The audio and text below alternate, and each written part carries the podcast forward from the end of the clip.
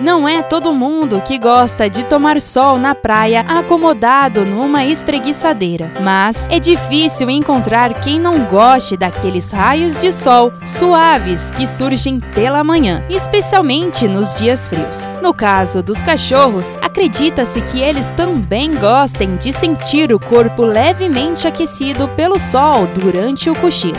E, assim como acontece com seres humanos, os pets fazem isso porque o organismo deles sintetiza a vitamina D a partir da luz solar. Além do mais, outra substância associada à exposição ao sol é a serotonina, sendo um neurotransmissor sintetizado no sistema nervoso central. Ela ajuda na sensação de bem-estar, diminuindo a ansiedade e a depressão. Os banhos de sol também estão associados à produção de melatonina, que é um hormônio derivado da serotonina que ajuda a regular o sono. Sendo assim, por se sentirem bem, essas são as razões pelas quais o cachorro fica no sol. Mas, embora os banhos de sol caninos possam trazer diversos benefícios, o excesso e em horários inapropriados aumentam o risco de câncer de pele e de queimaduras no pet. Por isso, evite a exposição do pet nos horários mais quentes do dia,